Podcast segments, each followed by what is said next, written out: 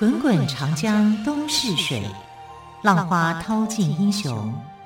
是非成败转头空。古今多少事，都付笑谈中。陪你说历史，汪培制作主持。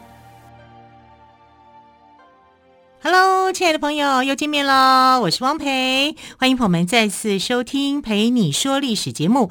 今天同样的要跟于远逊老师来聊聊历史了。于老师好，主持人好，听众朋友大家好。好，于老师，我你也知道，我是一个。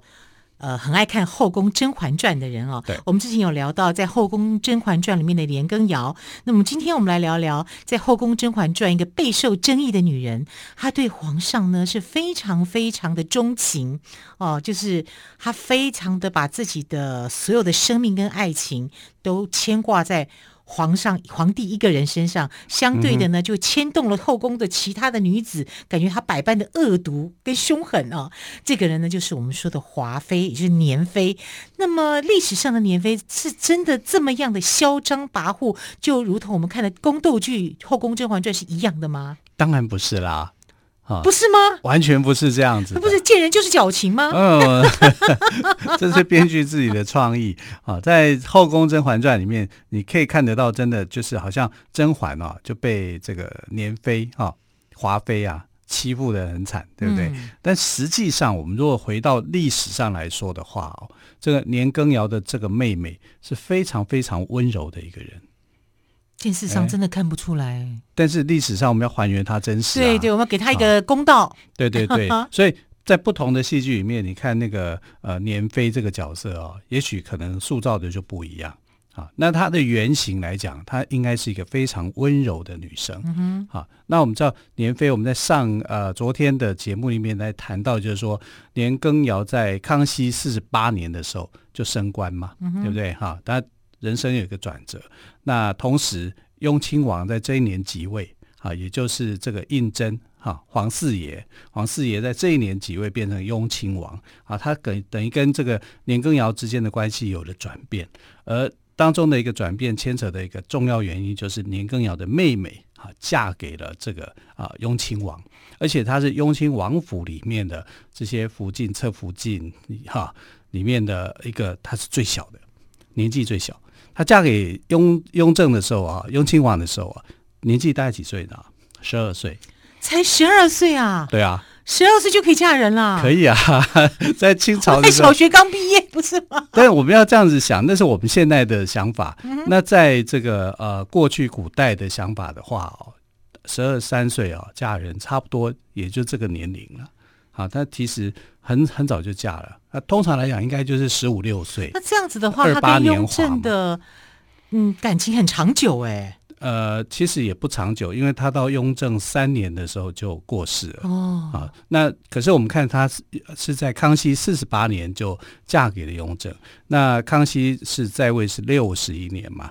所以你就可以知道说，哎，至少这个他们在一起的时光也有十几二十几年啊，这个夫妻的生活是很长久的啊。那虽然她不是皇后，可是她的地位在皇后之下，也就也就在皇后之下而已了啊。那其他贵妃了嘛？她是皇贵妃，皇贵妃，皇贵妃，哈，就相当于是副皇后的意思。嗯、哼哼虽然她这个副皇后是，对，我想到电视上有演贵妃，皇贵妃形同父后。对对对，好，就是好像是二把手一样，对对对，就皇后如果没有什么事情的话，就是呃皇贵妃在做处理的啊。那她在后宫处理上面呢，是让后宫非常安定的，也就是说后宫她的这些姐姐妹妹们哈，跟她相处的很好，相处的非常好，所以她其实是一个非常贤能的人。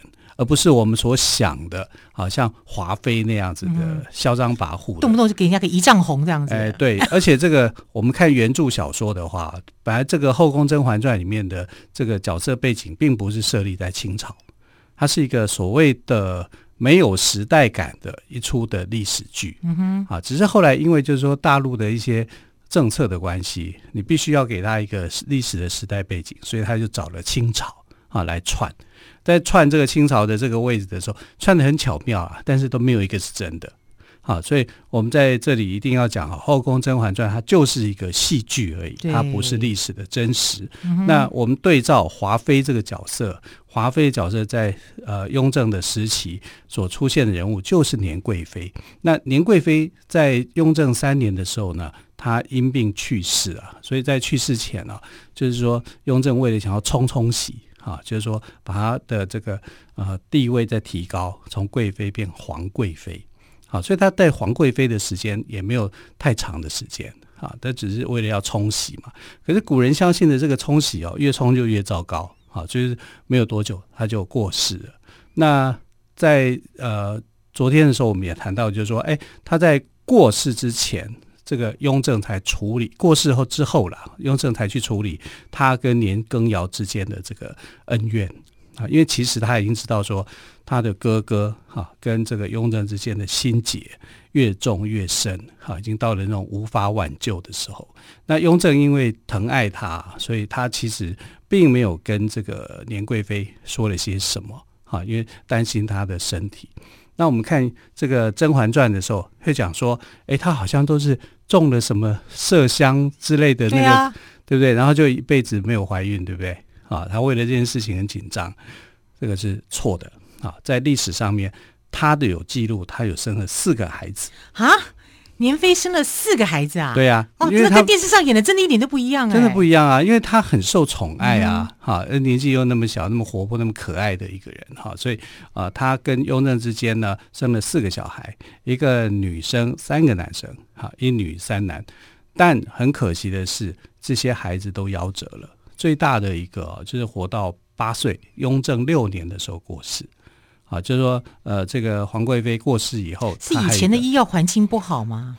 当然，这个是一种原因呐、啊嗯。那当然，你说背后有没有说那种后宫的心计暗算？啊，当然有可能。哈、嗯，这个我们也很难讲。对，那通常来讲，在那个时期，因为医学没有那么发达，不像现在啊这么这么样的发达，所以呢，这个呃婴儿的夭折率是高的。啊，像啊，不管是康熙、雍正、乾隆啊，他们的孩子多啊，可是死亡率也很高，能够存活存活下来的其实并不多啊。那呃，后宫的，尤其清朝的后宫啊，其实是很奥妙的啊。怎么讲呢？他们不愿意把很多的事情都说出来，所以我们在看历史的时候，每次看到这种呃妃嫔的事迹的时候，都会觉得怎么就只有这么一点点，都没有写些什么。然后这些女生都好像是生产的工具哈，因为你你怀孕生子，你才有一个升迁的一个机会，你的妃位才会不断的升高哈。所以呃，过去的妃嫔的地位啊，她是啊、呃，因为自己生皇子啊，才会得到一个很大的荣耀，荣宠这样子。对对对，啊，这叫叫做什么？因因子而获宠爱嘛啊、嗯。那但是呢，当孩子长大以后。那母亲的这个身份地位如果很低的话，她反而就比较不受宠啊，就是在争夺皇位上面来讲，就会比较吃亏啊，所以常常会变成有这样的一种情形。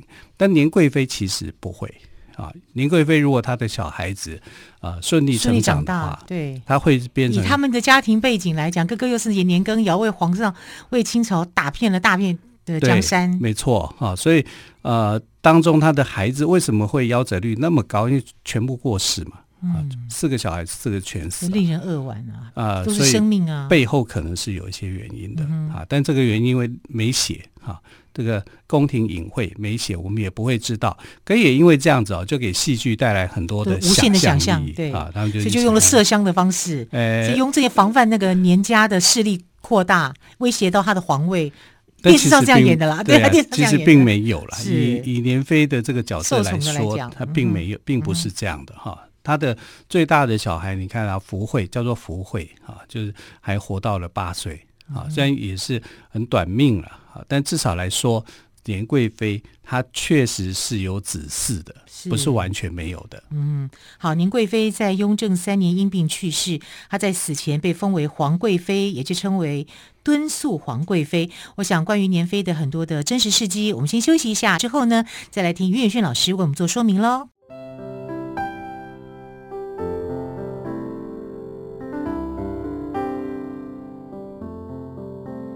听见台北的声音拥有颗热情的心，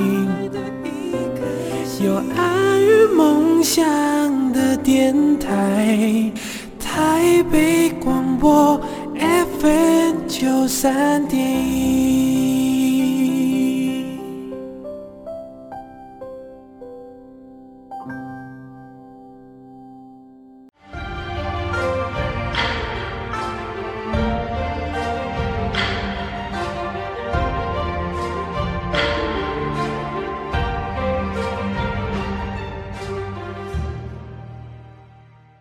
这里是台北广播电台，我是汪培。好，刚刚有谈到哦，呃，年贵妃呢是雍正妻妾中年龄最小的。雍正即位之后呢，她就从侧福晋直接升为贵妃，地位仅次于皇后，还比另一个侧福晋呢李氏册立为齐妃还要高。哇，读到这些名字都觉得好熟。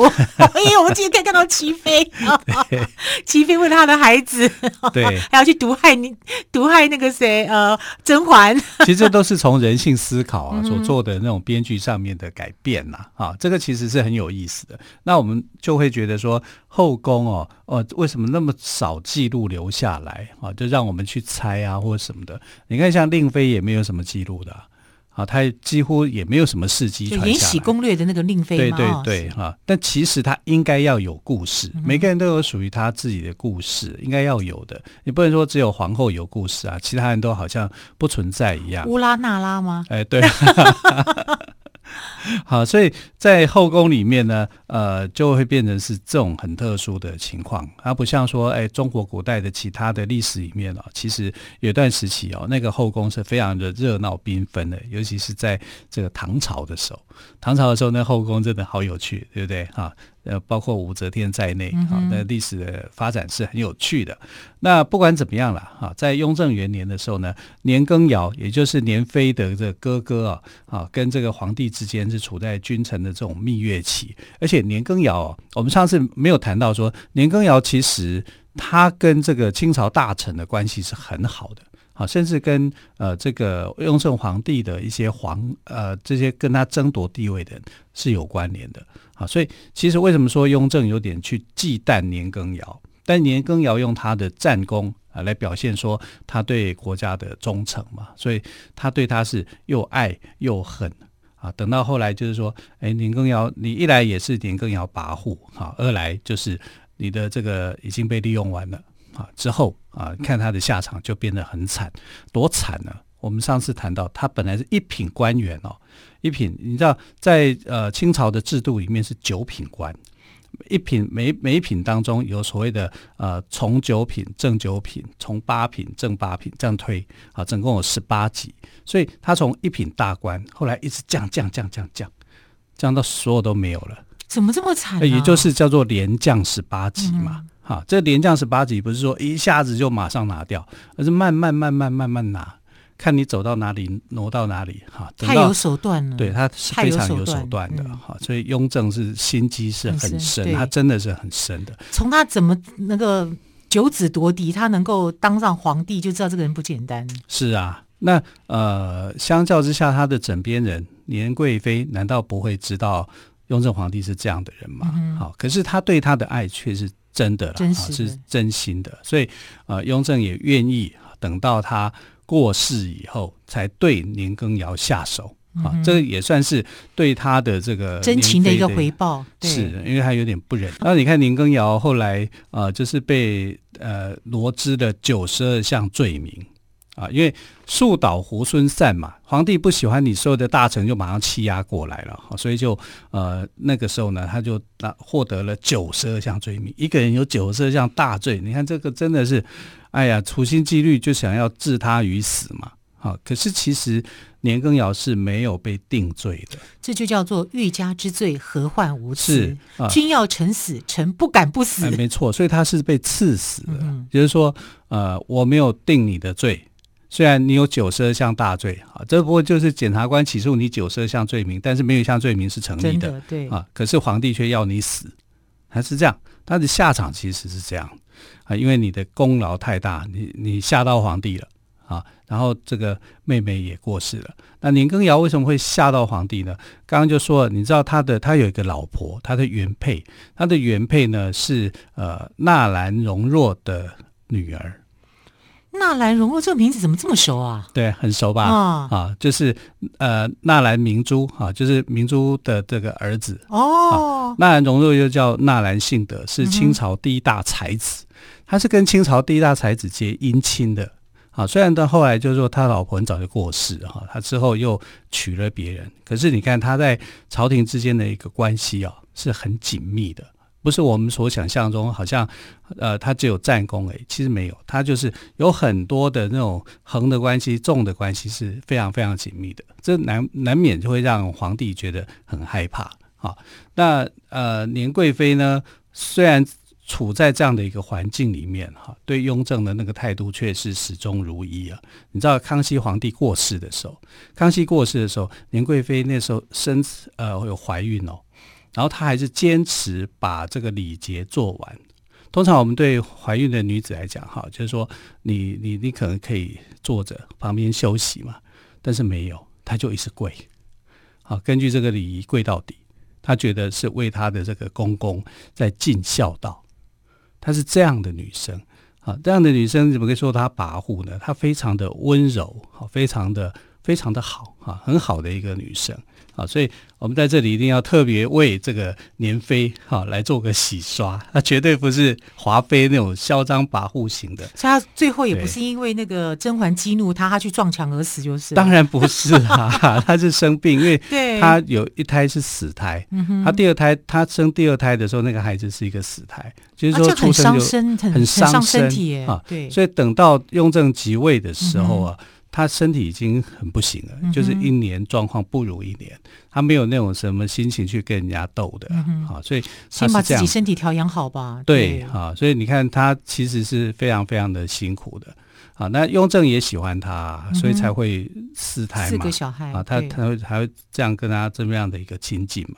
那你看他对康熙皇帝的那种孝道跟孝顺，就坚持行媳妇的礼仪，嗯、把整个那个呃。葬礼、丧礼哈，给走完，而且全程他就是跪着，那个那个是很很辛苦的，对，非常辛苦啊。那时候还还是大肚子的时候啊，嗯、所以我们可以看得到，就是说，呃，他绝对不是我们所想象中的那种嚣张跋扈，绝对不是哈。所以雍正很伤心，他过世，雍正真的非常伤心，因为这样子还辍朝五日，辍朝就是不上班呐，啊，就五天就就沉浸在那种悲伤当中。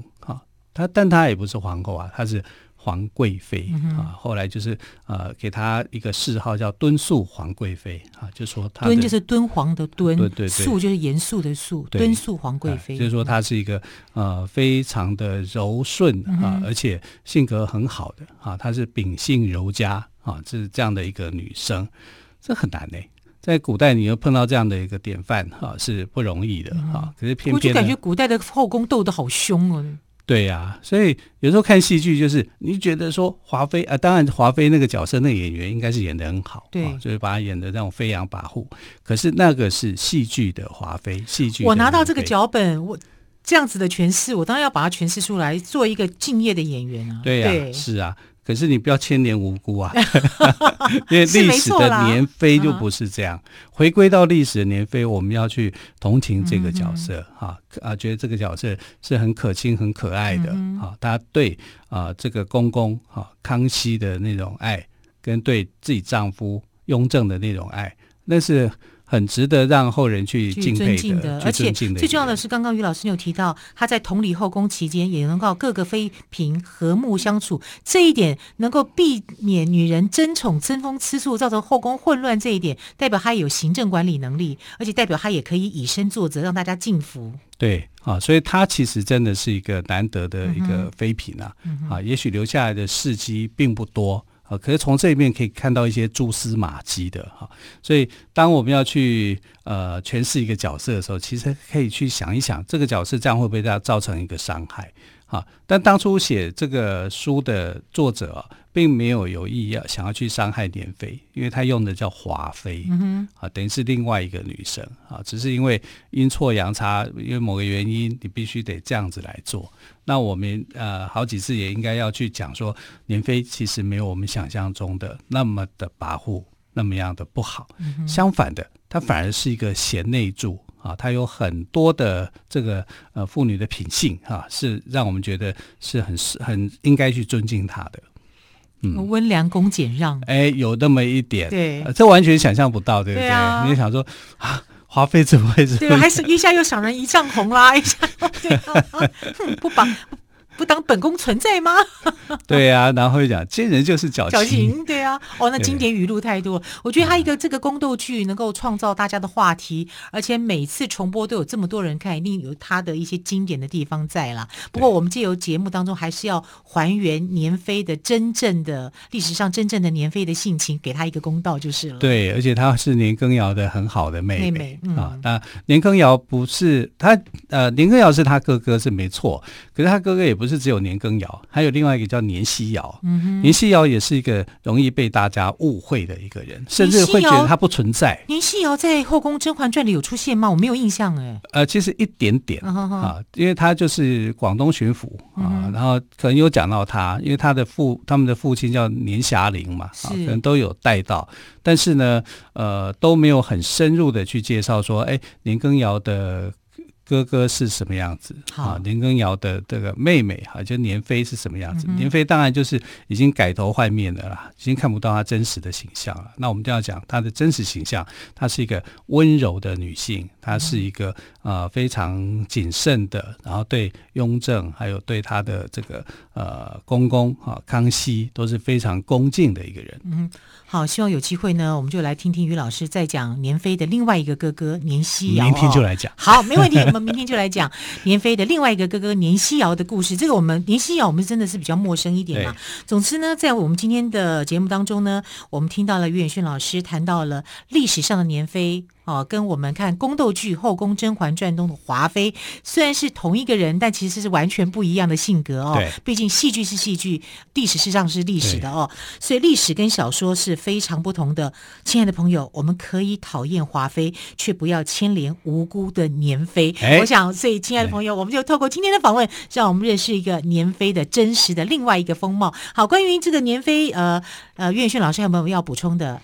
呃，年妃啊，可以讲说他的这个妃嫔里面非常好的一个人啊、嗯。那雍正啊，其实并不是那么好色的一个人啊。他很勤政啊，他很勤政啊，他几乎每天都在写情书。这个情书就是跟大臣之间的大臣之间 通信呐、啊，因为他每天在看奏折，他每天花在看奏折的时间上面就很长，就很长了啊，可能比跟他之前的这些啊妃嫔就来得久，而且他的这个些妃嫔，他当皇帝以后啊，他反而很少再去纳进后宫，很少啊，他的这个呃妃嫔里面大部分都是他在当雍亲王时代啊，就那个的啊，所以呃。很多人对雍正有一个有一个感觉，就是哎，他是个很好色，但他其实没有那么好色。我们真的被戏剧影响太大了哦。好，非常精彩的内容，也再次谢谢岳远逊老师来到我们的节目当中。关于明天的节目，岳远逊老师刚刚有透露喽，要跟朋友们来说年妃的另外一个哥哥年希尧的故事，我们就期待明天的内容了。亲爱的朋友，我们就明天再见喽，拜拜。